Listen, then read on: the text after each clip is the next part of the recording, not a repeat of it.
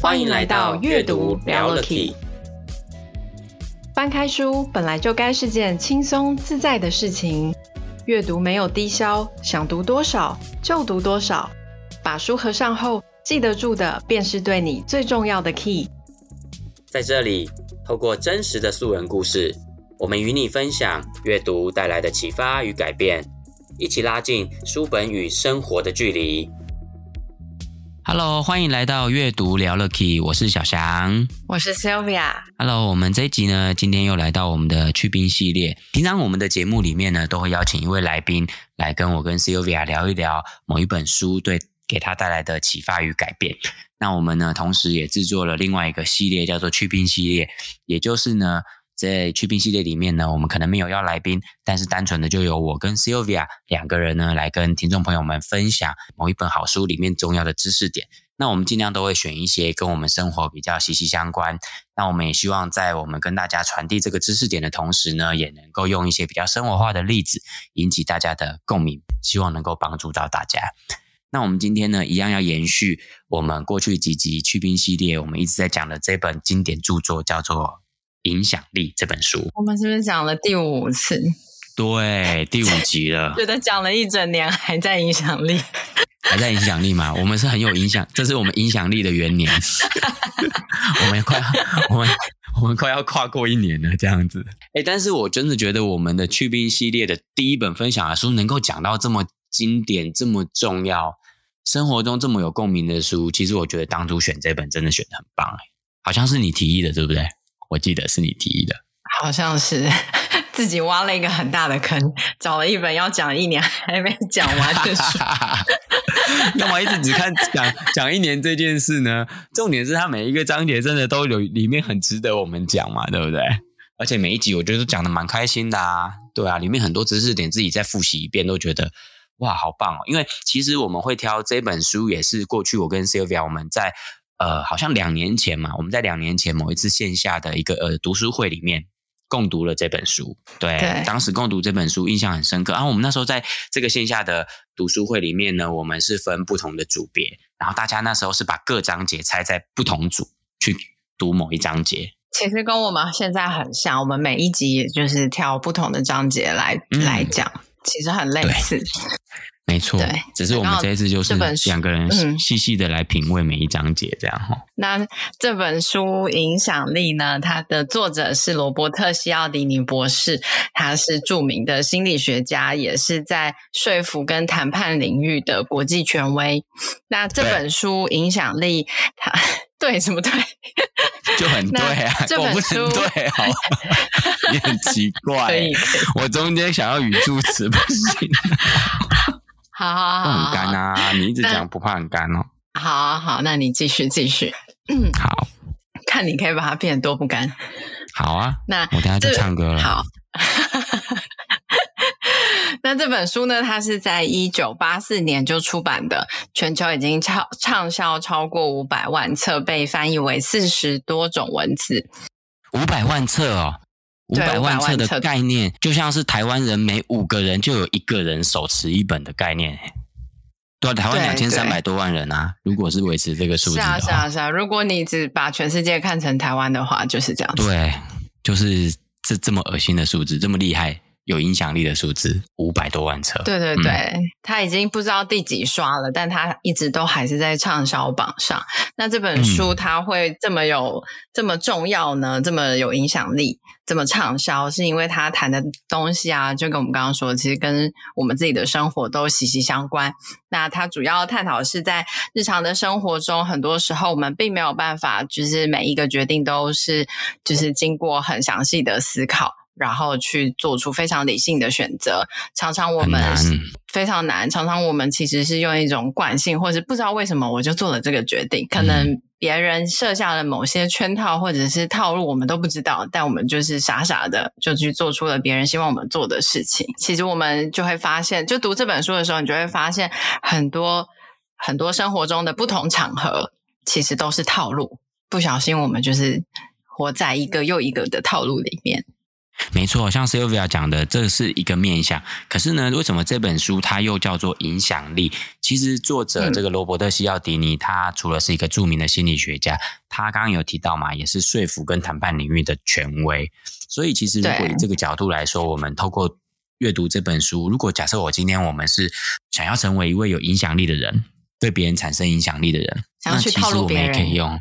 我们不一定要一直讲套路别人呐、啊，因为你知道影响别人有时候是正向的影响嘛，我们也可以正向的影响别人啊。对，啊对，我们也可以。但套路听起来好像就是比较偏负向嘛，负向的影响别人，去诱拐别人的感觉。可是我们也可以正向的去影响发挥正向的影响力。对，所以其实一样，事情、嗯、你看世界上的事情永远都是这样，都是一体两面。它其实事情的本身，包含技巧的本身，它是中性的，只是看用的人的意图，它是要。诱使人往正向发展还是负向发展的部分，这样子，对，没错。所以如果说假设今天，例如说有一些听众朋友，你可能现在做的工作是跟 maybe 销售有关，或者是你要处理一些公众事务，你必须去对别人有影响力，去说服别人的话，那这本书我觉得一定会对你有非常非常大的帮助，这样非常值得看。嗯，对，真的很值得去看。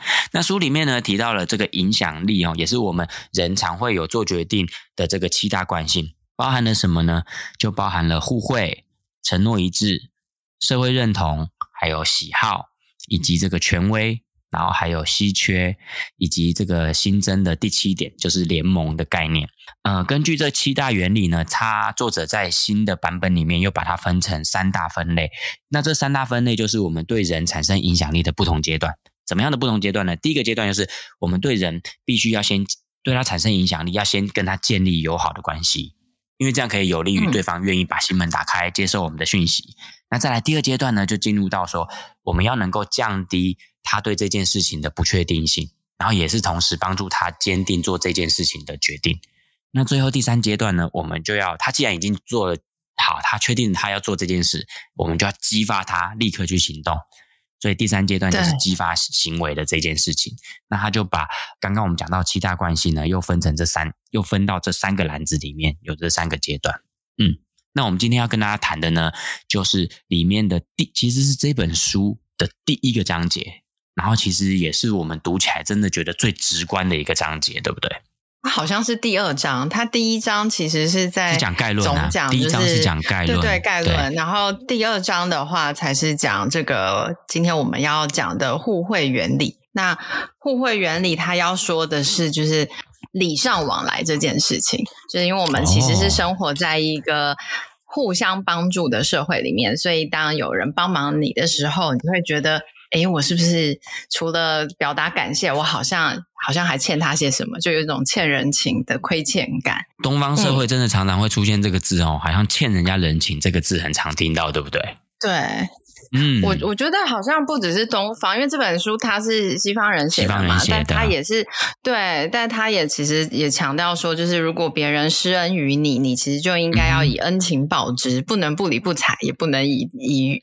也不能以怨报德，所以我觉得这应该是可能是人类不知道是人类的文化，啊，还是这是这算什么？就是一种可能远古的时候，我们的祖先们就已经有这种习惯了，然后就变成我们。基因里面都有这种特性，对不对？对啊，对啊，或者是它可能是一个普世价值。而且感觉，如果我们生活中出现那种真的就是对于收到人家恩惠不理不睬的人，我们反而会有一种厌恶感，而且就很很自然而然的亏欠感会让人觉得很不舒服，然后就会想要去回报。觉得你欠了一个人什么？对对，除非你是丧心病狂啦，不然应该也会觉得，或者是没血没泪，会觉得对冷血动物这种对。其实我举个例子哈，看到这边我就会想到一个，就是其实我自己啊，我个人这可能我，我觉得这也是一种癖好，因为我发现我身边不多人这样，可是我自己会这样，就是有时候我们人难免去到外地啊，或者去到外面嘛，嗯，然后人总有三急嘛，比如说你很想要上厕所的时候，那最方便的就是现在不是很多便利商店嘛，那便利商店有的都会附设这个呃洗手间，那我可能就会进去使用，那可是我自己就会有不知道从。什么时候开始，我就有一个习惯，是我一旦去了这个便利商店洗手间，我就会觉得我一定要跟他消费，我才会想要、哦、才会走出来。对，我一定会这样。然后包含去到加油站也会嘛。然后我甚至去到加油站，嗯、可是加油站的消费怎么办？只能加油消费。加油。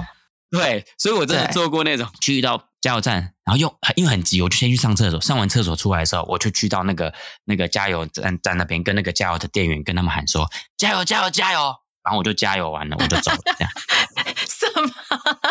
没有啦，我说的一定要加油，不是这个啦，不是，我开玩笑的啦。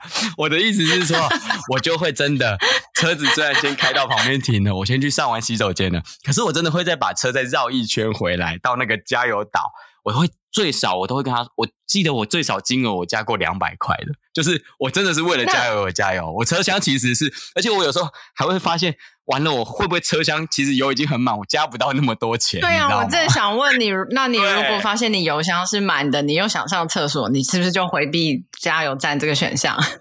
我可是有时候真的很难，你也太急了，所以我就变成说，好，反正我能够加多少，你就帮我跳箱加到那边。如果真的加只有一百块，那我也认了。我真的，可是我所以那个概念很像什么？那概念真的很像，就是我只是为了消除我心里的那种，就是。觉得要回报对对对对方的心，对，然后我就觉就会觉得我这个厕所上的心安理得的感觉，会有这种感受。除非真的只有一种状况啦，嗯，只有一种状况就是，除非说我会觉得这一间店是，例如说它就在我的生活范围附近，所以我。很常，我平常就很常很常去他那边消费，消费到已经很稀松平常。我偶尔才会觉得好，那我偶尔真的去他这边用，然后而没跟他消费，我自己心里才会觉得、啊、还会觉得过得去。对对对，因为你平常有很多机会可以去回报他，回报他。对对对对，嗯、可是如果我今天一旦，尤其所以这个讲完就，我一旦如果是去到外地哦，而且我后来还因为这样学学了一个习惯，这个稍微扯远了。可是我跟他讲，我甚至还会遇到说。我一进去，好吧，我赶快先消费。结果，因为我想说他外面有那个厕所的标志嘛，所以我就想说，好，我就先消费。消费完付完钱了，我再赶快赶去厕所。然后我赶到厕所的时候，你知道发生什么事吗？他说厕所的故障，对对，故障清洁中无法使用。我心里一方面两个心情，一方面想说我都消费了，二方面是 我真的很急，我快不行。然后我就憋着。那我问你，那我问你，你这样结果去了第二家，你如果憋着去第二家，你一样消费吗？一样啊，就要啊，因为这两家又不同老板，我当然要消费，我就还是会，所以我就曾经有过为了那一次小姐，然后消费了两三次的经验，太好笑了，真的啊。然后所以后来我大概心里现在都会大概知道，通常这种我就是固定买什么东西，是我。这一次就算不会用到，我以后也一定会。例如，我就会可能买个面纸啊，买个那种小包装的湿纸巾啊，这种就是放在车上一定会用到的东西的那种感觉。就即便我这次不会用到，你其实可以把你的，你其实可以把你的流程倒过来啊。你可以先上，然后再买，先上厕所再买啊。是是是是是，可以啊。有时候我有时候我太急嘛。对啊，可是你有没有发现呢？我我有想过这件事。如果我们要就这件事谈深一点的话，可是我又会觉得，我先上到了再买。这个真的好像我、啊、我心里还是会有点觉得我是不是占对方便宜？为什么？你有买？我要确定，我要确定，我要确定我我要确定我上到了，好像也对哈，好像也是可以哈。对对对对对，好像也是可以啊。然后看我上的舒不舒服，决定要买大的买小的，对 不对？如果我上起来很干净，哇，让我好舒服，我就多买一点，这样是吗？也可以啊，这也是一种回报。他们花了力气跟时间去把那个厕所维护的这么好，对啊，是不是？我都觉得那种就是愿意开放厕所在观光客很多很多，或者是夜市里面地方的那种。呃，便利商店都很佛心，因为他们厕所很容易都被用脏。对对对，然后你就会觉得那、啊、那种工读生其实也蛮辛苦的感觉，对不对？对啊，对啊，是啊，是啊。然后像类似跟便利商便利商店有关的例子，像我妈有一个习惯，就是她如果去便利商店换钱，她不会只是换，她、哦、会买东西，然后把钱找开。但是有些人他就是。他就是只是换钱，纯换钱，对对对对对，你就进去存换钱就出去了。然后有时候那种应该是你妈妈那种心理，应该是有点像是说我今天拿他就觉得很拍谢，消费十块钱，然后给你找的感觉，对对对，对对，不然他就觉得很拍谢，就是麻烦人家跟你换钱。我唔对，就是有这种亏欠感，他就会买一些小小的东西这样子。听众朋友们听到这边呢、啊，也不用因为小翔的这个习惯哈，你感觉到非常的被被有压力。然后你听完这集以后，你就以后就不敢去那种加油站、便利商店跟人家不消费、只上厕所。我不是我讲这个例子，不是要来做这样的宣导，我只是这个是我个人习惯。而且我发现我自己，嗯、我是可以接受我身边的人，就是他如果真的只是因为哎想要去用一下厕所，然后他觉得目前没有消费的需求。不消费而空手出来，其实我是完全可以接受的，而且我也不会对身边这样的人有什么看法，是真的都不会。只是我刚刚分享的，只是我自己的一个个性啊，不知道什么时候开始会有这样的一个个性，所以大家不用太有压力。对，真的不用有不用有压力，因为刚刚两个例子我都不会做，我就是一个丧心病狂的人，不意外，不意外。好哟，那我再来跟大家分享哦。所以你看哦，里面书中就讲到说，所以只要有人先帮助过我们，我们自然就会很想要去回报对方。然后不管是，即便这个忙他对我们的帮助，即便这个忙书里面有提到再小。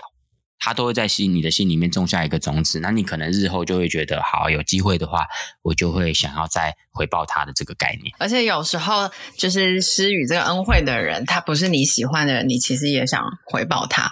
对啊，这有什么例子？我临时想到一个例子，就是如果、哦、就像喝喜酒啊，喝喜酒不是要包礼金吗？对啊。可是有时候那个人他可能不是。跟你很熟，但他就是你知道，他发了那个喜帖给你，你你就要去嘛，对不对？然后你就你就所以你心里面会有，你心里会觉得，如果这个人发喜帖给你，很像是对你施予一个小恩惠，把你当成朋友看，就是一种邀请。对啊，对啊，对啊，哦、然后你就会觉得，好，我都收到了，我是不是应该要去一下？虽然我平常跟他不是很熟，但不去会不会不太好意思？就是也是一种亏欠感啊，所以你就会觉得你想要。好像是诶，现在人在吃喜酒这边都会这样，都会有这种心理，所以为什么人家才会说很怕被炸到的这种来形容？对，因为你很难说不啊，你就觉得人家盛情盛情邀请你，然后你拒绝，是不是就是很冷血啊？对，应该不会想要被看成一个很无情、很冷血的人。没错，没错。对，那所以他好像书里面有提到，像这种例子，就像是例如今天可能是那种路上啊，就是真的要请你销售的哦。我我大家有没有印象？有一种，我记得我去逛百货公司的时候，有时候你坐那个百货公司的手扶梯下来的时候，就遇到一个小姐很客气的给你一个试用包，她就是送你一个试用包。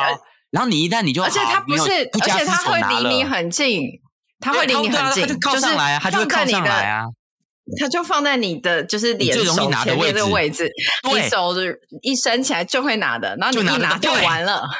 对对，有时候我们是不加思索，或者你就会当成只是很像路上在发个面子，真的，因为他放的那个位置很反射动作啊，是啊，而且你会当成是发传单，然后你只是拿一个传单而已。对，然后一旦你拿了，你发现好，然后他再告诉你说这是试用品怎么样怎么样，然后接着可能他就想要邀请你，可不可以来帮我们体验一下什么？你就觉得对、哦、拿了东西，那我就只好回报他，好吧？那我去体验一下，好像也无伤大雅。然后你就去了。你有因为这样体验过吗？很久以前，我认为有可能有过，或者是在路上路遇到那种、哦、呃发试用品的，然后发完试用品他还是怎么样？类似这样的，不是在百货公司里，可是就因为这样，我学过一次乖之后，后来我遇到这样的，嗯、如果我早一先知道他是要发试用品给我，我就会稍微主动提早的，就真的去不好意思去拒绝他这样。对，只能这样，嗯、不然的话，每一次去百货公司就遇到一次，这是怎样？我只有一张脸呢，我是。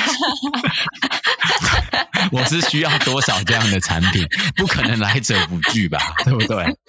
你你不觉得这个也是我说的也有道理吗？那那像超市里面的试吃呢？你会觉得就是吃、哦、超市里面试吃吃起来还好，但是你觉得你还是会买吗？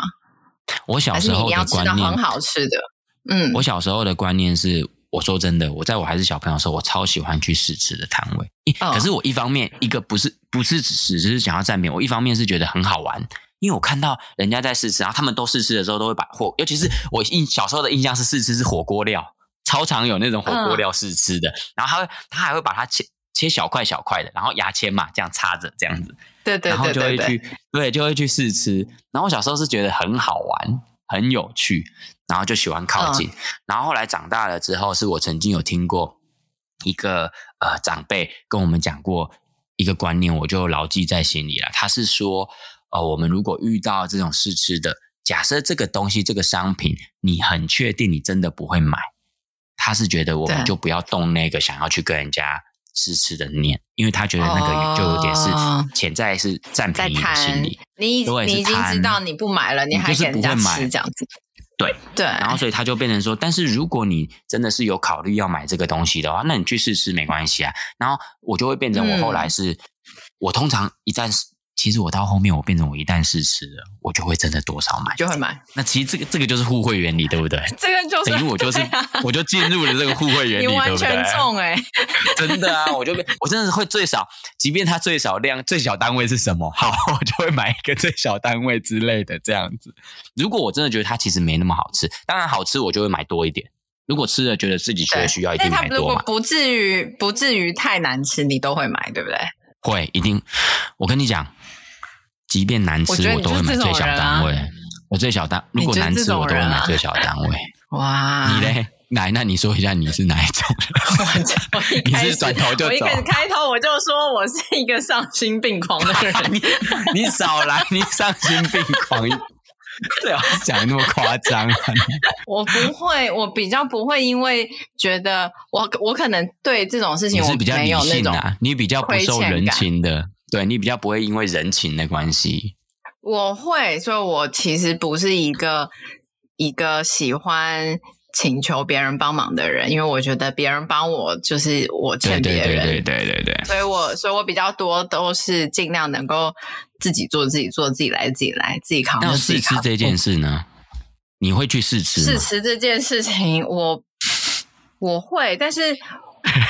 我试吃不是因为贪小便宜试吃，是因为它那个东西可能真的很香，很吸引我，然后想去吃看看。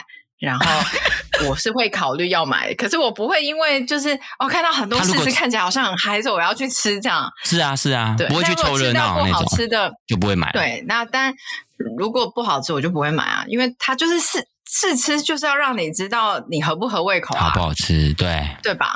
对啊，它不是让你来觉得。可能他的套路是让你觉得你吃了你有亏欠感，你一定会买。但是我觉得它的存在的就是理性原因，还有一个就是看说这这个合不合你的胃口啊？你觉得合的话就就买啊，不合的话那也没关系啊。你知道。你至少不会讨厌这个东西啊，不会买回去然后还客诉啊之类的。我觉得就是也 跟这个食物有一个磨合的过程，你知道吗？是的，是的，试用期，试用期的过程。哎，其实其实这个在很多观光区，好像我们也很常会遇到这种哦，他就会直接跟你说，哎，这是这是我们特调的什么梅子酒啊，然后他就会弄一小杯啊。然后你喝喝看啊，这样子的也是会遇到这样子的类型。对，对啊，对啊，对啊。可是我觉得我比较喜欢的是那种就是理性试吃啊，就是你真的是在找你喜欢吃的口味。像我不是去小琉球买那个麻花卷嘛，它那个店里面就是有那种试吃的盒子，它就它各种口味里面都会有，所以你就会知道你要买哪一个比较比较比较是你自己想吃，或者你觉得吃起来很好吃，想要送给别人的那种嘛。有时候他其实对对对，我觉得这个我我也会做这种事情，就是如果我确定我要买这家伴手礼，我进去我的试吃是因为为了我想要挑口味，因为你总不可能每个口味都买吧，啊啊、所以有时候你是为了要挑你想要的口味。对对对对对，所以我觉得这种就是理性试吃，就是你是真的在挑你想要的，他不是因为你觉得亏欠然后 吃了就买，他不是利用你这种觉得歉疚的感觉去卖你东西，他是让你知道什么东西比较好。嗯、我觉得这种就是。应该要这样子。好哟，我们刚刚讲到的是从这个有时候施予我们恩惠的，可能不见得是我们喜欢，或者是陌生的，不见得是熟悉，但是我们就会因为这样，他提供前面一个小小的恩惠或者是什么，我们就会想要回报他。那再来，好像还有在书里面还有提到一种蛮有趣的现象，哎，Sylvia 来跟大家讲一下。哎，我可以再讲一下刚刚那个那个施予恩惠的人是你不喜欢的，也想回报他吗？啊、我想到一个，其实我有一个。朋友他结婚啊，然后结婚不是要回礼吗？对啊，就是他他我不知道为什么他要请一个他自己不是很喜欢的人 来他的婚礼，然后因为那个那个人有包他红包，所以后来那个他不喜欢的那个人之后结婚了，或者是生小孩了，他变成要回礼，他还是要包给别人。可是我朋友就会跟我抱怨说，为什么我要包给这个人？讲他们关系好像不太好。可是，可是，可还是他们是在就是结婚先结婚的那个人结婚之后关系才变不好，才变不好。因为在对，但因为在道义上你。就是你，他一定要拿过别人的礼金，你就要回礼嘛，所以你还是得包过去。嗯、就是就算这个人你不喜欢，哦、你你还是就是你讲的这个这个例子，就是像我们在这种包礼文化上面，其实也是这种礼尚往来、礼尚往来的概念。礼尚往来，对，啊，嗯、对啊。像小时候，小时候我可能拿我舅舅们的红包，那我长大了，我就要包给我表妹们。也是礼尚往来，就你就觉得是隔代就对，隔代还就对了，对对对对，一辈子拿那么多的红包，就是就是现在要还，出来混总是要还的，要还的，好好笑啊！那书里面，我觉得还有讲到另外一个啦，真的是蛮特别的一个例子，一种心理上的，就是让步这件事情。嗯、他说的不是那种，就是实质上面，像我们刚刚说试吃啊，或者让你上厕所啊这种，就是。或者是金钱上面的互惠，它比较是一种呃，你在谈判的时候，让对方有一种让步的感觉，嗯、对方让步，对方对你让步，然后你就会觉得你是接受让步的那个人，那你就好像接受了一种恩惠，或者是一种一种他他别人对你的牺牲，所以你就会觉得你有需要回馈的义务。嗯嗯嗯嗯嗯嗯嗯，所以你就会变成这样的心理，就会觉得说啊，反正既然他都让步了，那他后面提的那个已经让步后的要求，你就会觉得啊，我应该就要答应他，这种感觉就对了。对，所以书里面有提提到说，就是在呃 Negoshi 在谈判的时候，呃，有一种方式就是你先提出一个比较大的要求，然后这个要求呢，它是拿来拿来让步用的，因为你其实真的。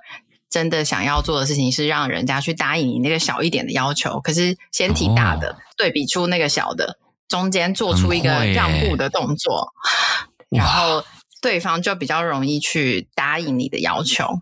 这就很像那个啊杀价的心理啊。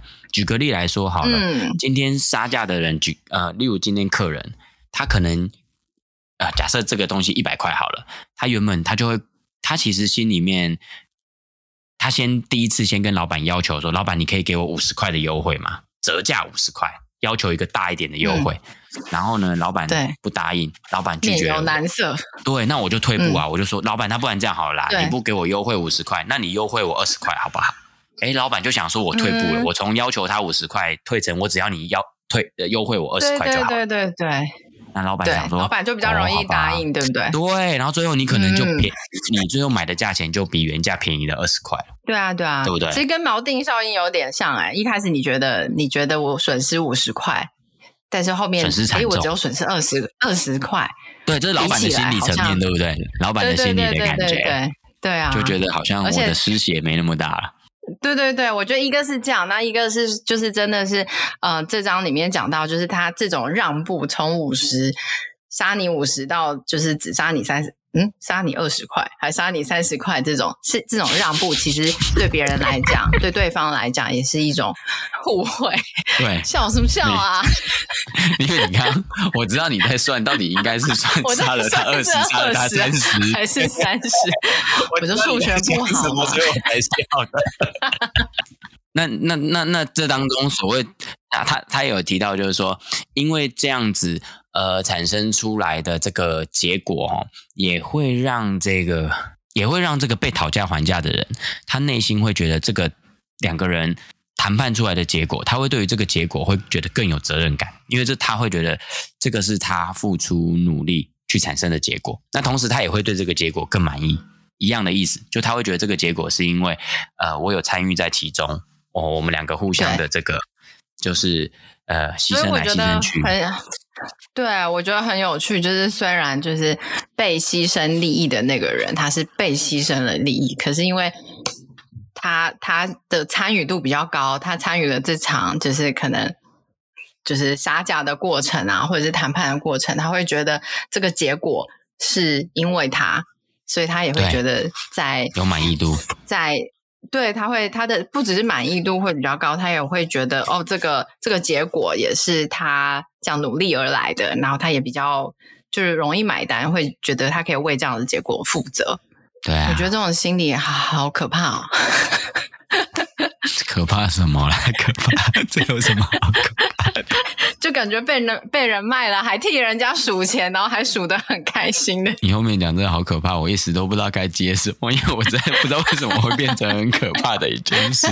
我真的觉得还蛮可怕的啊！我觉得，因为我是用受害者的 心态去看这一个这一个段落。可是，如果一开始就是像你一开始说的，其实不只是不只是要觉得被套路，可能如果是在沟通一件事情，在想办法去延展正向的影响力的话，可能就不会用可怕当做形容词啦。我觉得那是因为，呃，你可能会觉得很可怕，有一个部分啦，其实我认为它还是一种创造双赢的一种过程。一个手段，为什么？嗯，因为虽然老板有一种，他是你像你刚刚讲的，老板是那个被杀价、被牺牲利益的人，可是你要看到的是，他完成了这项交易，完成交易的情况下，是他一定有获利，他只是没赚那么多，所以其实还是双赢。对对对，对，所以从这个角度看，是不是就没有那么可怕？是他也是心甘情愿，所以就是真的是要拉高一层，拉高一层去看，是是不是这样就没那么可怕？哈，真的。如果我们单纯真的只 只是 focus 在那个那个利益那个数字上去挣扎，你就觉得对，你就真的很难，你就心里就很不舒服，然后甚至你可能你就会觉得这本书看不下去。对，有的人是，甚至有的人是这样买买了东西回去，他就他就觉得他没有，有的人消费者有的心理是，他买回去他就觉得他没有杀到那样的金额，他心里就不爽。然后也有的老板是他卖出去了，他就觉得卖的很不爽。可是他没有想到的是，他他只是赚比较少而已。如果他从这个角度看的话，对对对，也也会对啊，或者是或者是一个一个这样子的交易，也许未来会带带给他更多的机会，或者是至少促成了这场关系。对对对，就是跟这个人连接了，以后他可能还是会是我们的客人嘛，或者是。对啊，所以我我觉得真的是要看，要拉高层次看，然后要看远一点。对，从不同的角度来看待了哈。OK，其实这也是我们。对啊，这也是我们说，那就是跟大家邀请来宾也跟大家分很分享很多的书，或者我们讲这个去冰系列，其实我们目的也真的是希望大家透过这些书里面的一些知识点，然后一些观念，可以让我们对生活中很多的事情可以有不同角度的看法，可以视野更开阔一点。那重点是开这些开阔，我觉得为的只有一个原因。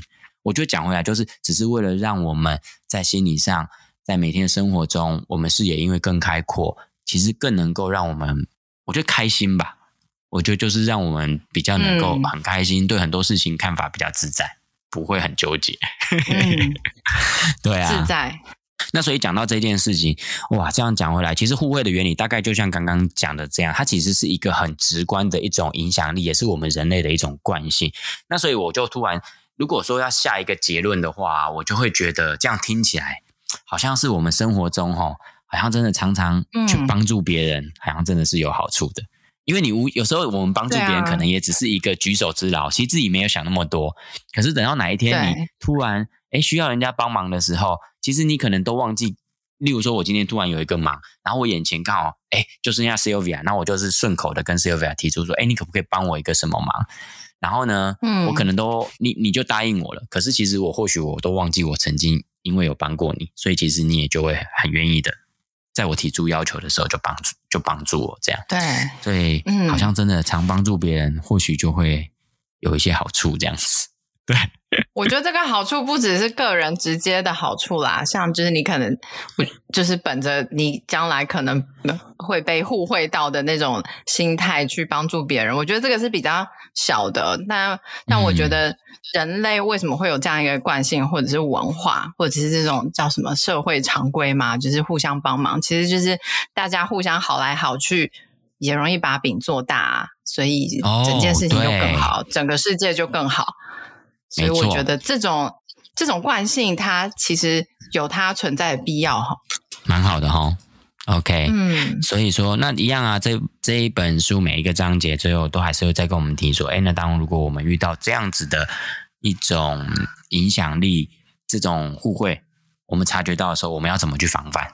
其实也跟我们刚刚说的一样，就是其实其实互相帮忙，好来好去，我觉得它是一个它是一个比较好的一个一个一个事情。所以当别人他们的提议啊，或者是他对我们做的事情，我们确实就是我们确实赞同的话，那我们可能就可以接受他。那如果我们发现这件事情他可能别有所图，那我们就置之不理，走开就好。其实我觉得这是一个。很，很，我觉得这很这个可能直白，大家会觉得对，然后又又会有一点觉得说，这这个就不知道怎么体会，这不是废话吗？对，会觉得是不是这样？有讲跟没有讲一样。其实他讲的应该还是一种，就是我们理性客观的去看待啦，去看待说，哎，这个东西是不是我们真的也认同的？好，如果认同，或者是说你也需要的，好，那你就去接受它，你不用为了反对而反对。因为如果我们对对对，像像像我举个例啊，一直拒绝别人对你的帮忙跟好处，就显得很很怎样？显得很怎样？很冰很冰冷，而且有时间久了，次数多了，也感觉是一种侮辱。就是你一直在拒绝这个人跟你连接，跟你想要有建立关系。对啊，大家是不是有有没有遇过有一种就是呃，例如说你。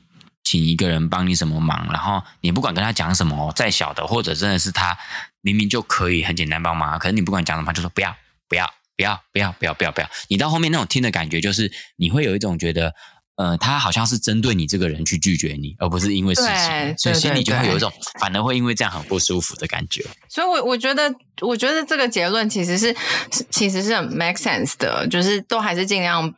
在别人有需要的时候帮忙别人，或者是自己需要的时候可以向别人求助，我觉得都还是依照这个原则去进行。那只是说你、嗯、呃真的发现有哪哪时候不对劲的时候，就是如果我们今天了解听过这一集，然后知道互惠对我们来对我们人类来讲有一些惯性的 trigger，可那你你又发现你身处的那个状况其实不太妙的时候。你就会想起今天这一章，然后就知道，就是是时候要 walk away 就走了吧。OK，没错没错，就是这样。